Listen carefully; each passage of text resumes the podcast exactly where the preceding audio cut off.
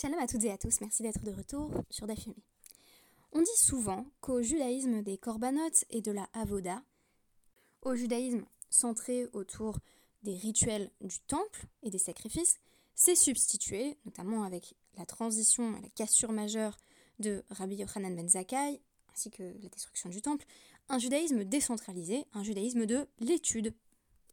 En d'autres termes, avant, on apportait des sacrifices, et puis on est passé à une forme nouvelle. Alors, euh, dans certaines versions euh, de, cette idée reçue, il s'agit d'un pis-aller, et dans d'autres, ce serait une sorte de, progrès. On aurait dépassé le besoin des sacrifices.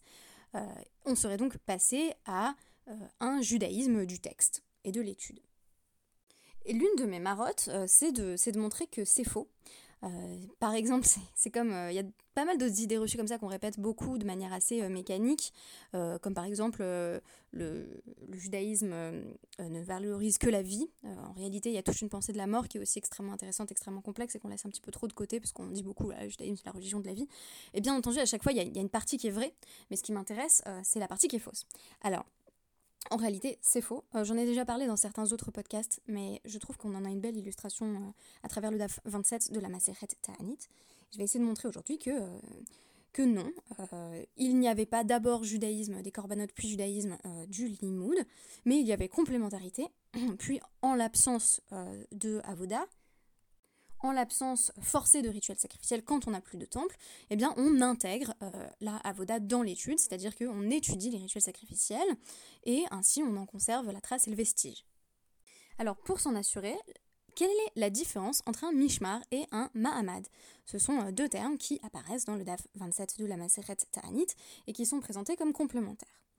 Tout d'abord, on pourrait dire que euh, mishmar, euh, donc provient de la racine shin, même resh, et qui est souvent traduite par garder comme euh, euh, shamor vezachor au sujet de Shabbat. il faut observer le Shabbat, garder le Shabbat et s'en souvenir. tandis que le Mahamad provient de la racine trilitaire ayin, même, dalet, qui signifie généralement se tenir, comme dans la Hamida, se tenir debout. Euh, les deux peuvent être traduits par garde. Mishmar et Mahamad, on peut dans les deux cas dire garde. Euh, c'est la traduction que j'ai trouvée euh, dans les traductions françaises et anglaises. Et simplement, la précision qui va être apportée à chaque fois, on le comprend dans le contexte de ce DAF, c'est que le Mahamad est une, garde ou un groupe de, de donc de, juifs qui ne sont ni des Kohanim ni des Lévi'im, tandis que euh, le Mishmar est constitué exclusivement de Kohanim. Et si vous voulez, l'un est en quelque sorte le reflet de l'autre, mais tandis que le Mishmar opère bien entendu euh, dans le domaine euh, du temple, donc euh, dans les rituels au Beth Amidash, le euh, Mahamad va avoir une activité spirituelle parallèle, mais en dehors du temple. Donc on voit d'emblée qu'avec cette complémentarité Mishmar-Mahamad, va se jouer quelque chose de l'ordre de l'équilibre dont je vous parlais entre études et avoda. Donc dans les deux cas, on a 24 groupes qui, sont, qui sont formés et qui vont se succéder, c'est-à-dire qu'ils vont se répartir les semaines de l'année. Et euh, chaque Mishmar, chaque Mahamad euh, va passer euh, deux semaines par an à, officier. Alors, dans le cas des, des Mishmarim, pardon, dans le cadre des Mishmarot, disais-je donc, les groupes de, de vont également devoir, bien entendu, officier pendant les fêtes. Donc, à chaque Mishmar va être associé un Mahamad. J'ai l'impression que dans, dans, un autre contexte, on, on traduirait ça par le clergé, qui serait euh, qui serait le Mishmar, et euh, les laïcs, qui seraient le Mahamad, mais ils vont avoir une activité euh, qui est complémentaire. En effet, il y a un principe très intéressant qui est posé par Rav Yehuda au nom de Shmuel, à savoir Kohanim velevim ve Israelim, mais Akvin et Akorban. On ne peut pas offrir de sacrifice si on n'a pas la participation à la fois des Kohanim, des Lévim et des Israélim, alors qu'on pourrait penser que ces derniers sont a priori exclus du culte parce qu'ils n'en effectuent pas la, la, majeure partie au sein du Beth Amikdash. Alors que font les Mahamadot pendant ce temps? Eh bien on apprend dans le DAF qu'ils vont passer euh, deux semaines par an euh, à étudier euh, et à prier dans des synagogues, alors que le Mishmar, de son côté, euh, se rend à Yerushalayim. Donc, euh, on a à la fois la pensée de la centralité du culte autour, bien entendu, de Yerushalayim et du Beth et de l'autre côté, la décentralisation qui reste possible, puisque euh, chaque Mahamad, chaque groupe de étudie de son côté dans sa synagogue. Cependant, tandis que, selon le Rambam, tandis que tous les Kohanim font partie d'un Mishmar, il n'y a pas de Kohen au chômage, euh, les Mahamadot sont constitués de, euh, de Israélim qui ont choisi euh, d'effectuer cet office, et donc en général des individus particulièrement pieux dans la communauté. Alors que faisait-il et qu'étudiait-il ces, ces Israélim qui formaient, qui formaient un, un Mahamad On nous dit donc Mitkansin Be'arehem, Vekorin Bemaase Bereshit. Ils se rassemblaient dans leur ville et ils lisaient le récit de la création. Mais mais d'où sait-on qui devait lire le récit de la création? Eh bien parce qu'il euh, y a un enseignement de euh, Rabbi Yaakov Baracha, qui est rapporté au nom de Rav Assi.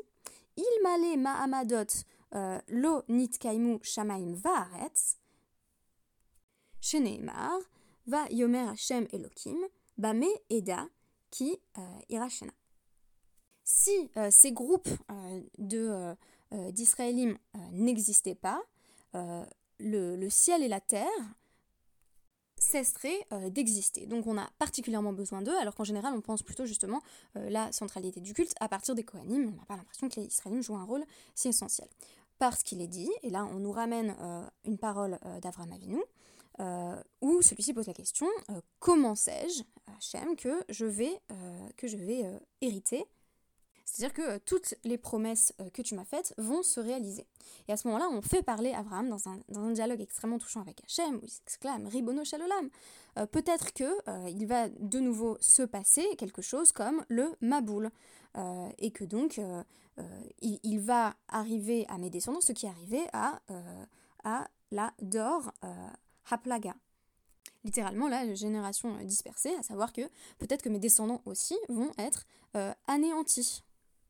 Donc, comment je fais pour être sûr euh, d'être sûr, euh, d'être d'hériter, donc que mes, descendants euh, vont survivre.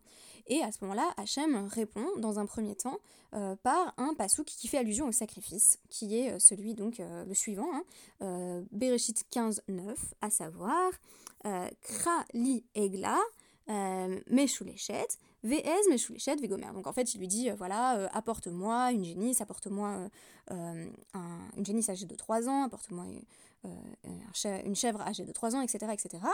Euh, et ensuite, Abraham dit Oui, mais que se passe-t-il? Donc en gros, Hachem répond bah, Par les sacrifices, tant que le peuple juif m'offre des sacrifices, tant que tes descendants m'offrent des sacrifices, il n'y aura pas de problème et tes descendants ne seront pas anéantis. Et Abraham va répondre, à juste titre, hein, Tenar Bisman. Ça ne marche que tant qu'on a le temple. Mais qu'est-ce qui se passera quand on n'aura plus le temple? Qu'arrivera-t-il à, mes descendants s'ils ne sont pas protégés par le euh, mérite, euh, par le mérite des, corbanotes Et Hachem répond euh, Gvar tikanti lahem seder korbanot.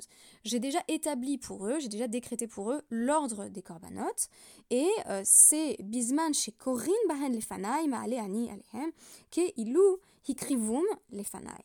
Et à partir du moment où ils vont littéralement les, lire, donc en fait ils vont étudier ces lois, euh, je le compterai pour eux comme s'ils avaient apporté les corbanotes. C'est euh, une rhétorique qu'on connaît beaucoup, notamment euh, dans le cadre de la, de la tfila, de la prière. On dit beaucoup que ça compte comme des sacrifices. C'est pourquoi il y a une formule qu'on rajoute les, jours de jeûne qui est particulièrement évocatrice, où, où l'on dit en substance Jadis, euh, j'apportais le sang et la graisse euh, d'animaux, euh, de sacrifices que je t'offrais. Maintenant, je ne peux plus. Je n'ai plus de temple en raison de nos transgressions. Et donc, je t'apporte ma, graisse à moi, en, tant que je suis en train de jeûner.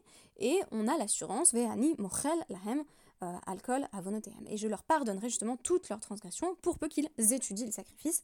Donc là, ça va permettre déjà de penser la transition avec cette incorporation euh, des lois des corbanotes dans l'étude quand on n'a plus les corbanotes.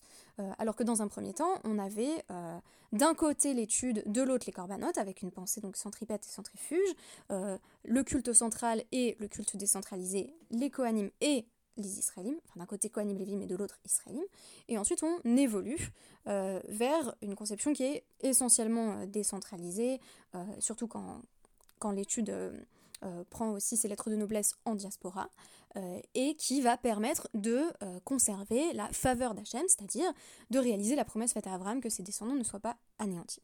Alors que faisait-il? On a déjà dit qu'il lisait des passages de Bereshit, c'est pour ça que j'ai intitulé ce podcast L'origine du monde on nous ajoute à ce sujet qu'il euh, euh, il jeûnait. Donc euh, il y avait une série de quatre jeûnes, lundi, mardi, mercredi et jeudi.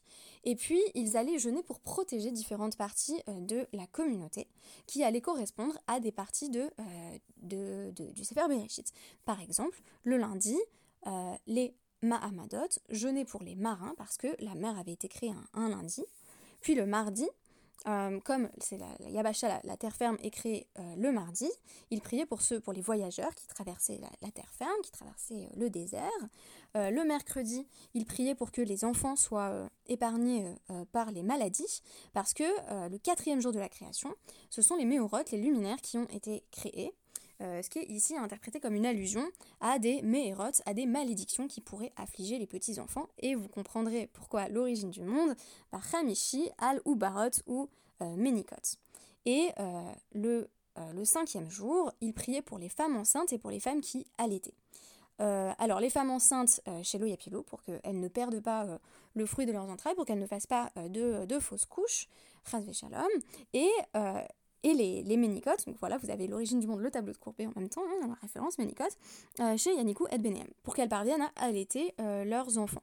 Et ce passage, il m'a beaucoup touchée, parce que j'ai rencontré et je rencontre toujours euh, de. Alors, c'est vraiment le moment hyper intime, mais je sais pas.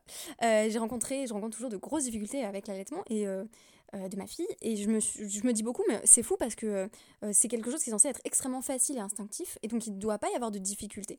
Et là, le fait de, me dire que non, non, il y avait des, des, groupes d'individus particulièrement pieux qui se rassemblaient, qui étudiaient et qui priaient, qui jeûnaient pour que les femmes parviennent à allaiter.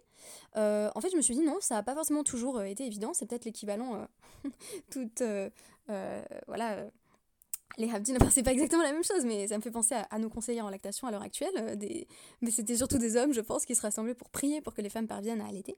Alors c'est vrai que à cette époque-là, allaiter ou ne pas allaiter, c'était sans doute aussi une question quasiment de, vie ou de mort hein, dans certains cas. Euh, donc euh, parvenir à allaiter son enfant, c'était aussi euh, garantir qu'il survive ou, faire de son mieux pour qu'il survive. Je suis quand même heureuse qu'on vive dans une société où il y ait moins de pression sur la réussite de l'allaitement parce que voilà, il y, a toujours les biberons et même si c'est pas absolument optimal, ben voilà, c'est quand même, c'est quand même bien que, ça existe. Euh, et bien entendu, juste avant Shabbat, il ne jeûnait pas euh, Mipne Shabbat pour honorer le Shabbat Kalvachomer Shabbat Atzma. On ne jeûne pas le Shabbat et, euh, et on ne jeûnait pas non plus le dimanche, notamment parce qu'on venait de perdre sa Neshama, son, son âme supplémentaire, et donc on n'allait pas en plus s'affaiblir en jeûnant. Quoi qu'il en soit, j'espère que cette distinction entre Mishmar et Mahamad, au-delà de la confusion possible de la traduction qui, dans les deux cas, dirait garde, mais en gros garde de Kohanim et garde de Israélim, euh, j'espère donc que cette distinction nous aura permis de confirmer qu'on n'a jamais eu opposition pure de l'étude et des corbanotes, mais que comme les corbanotes restent extrêmement présents, euh, notamment voilà, dans, toute la Gemara et dans, les, commentaires par la suite, euh, ça relève simplement d'une intériorisation des corbanotes dans l'étude qui succède à une phase où, où les deux coexistaient dans des espaces différents et, voilà, dans, des lieux différents et, et pris en charge par des personnes différentes. Voilà, merci beaucoup et Shabbat Shalom